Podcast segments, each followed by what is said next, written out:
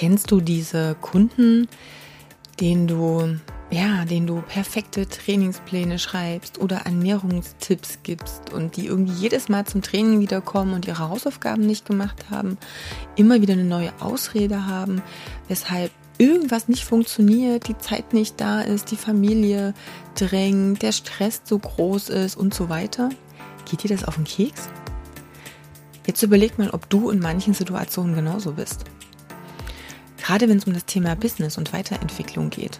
Denn auch hier merke ich immer wieder, dass viele genau wissen, wo ihre Probleme sind. Vielleicht weißt du das auch. Vielleicht weißt du ganz genau, wo du im Dunkeln tappst, wo du nicht richtig vorwärts kommst. Und dennoch ist es so, dass du gern die leichte Lösung hättest. Und dennoch ist es so, dass du zwar machen möchtest, aber so richtig loslegen, hm, dafür fehlt dir dennoch der Mut oder die Motivation oder die Aktion. Überleg dir wirklich ganz genau, wenn ich nicht möchte, dass ich meine Kunden über die Straße trage, warum bin ich dann selber nicht anders? Warum, ja, warum schwächle ich auch? Warum habe ich auch Ausreden? Wenn du erfolgreich sein möchtest als Trainer, dann musst du das Ganze in die Hand nehmen.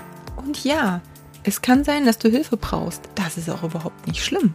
Aber dann hol dir die Hilfe und dann mach das genau wie dein Kunde.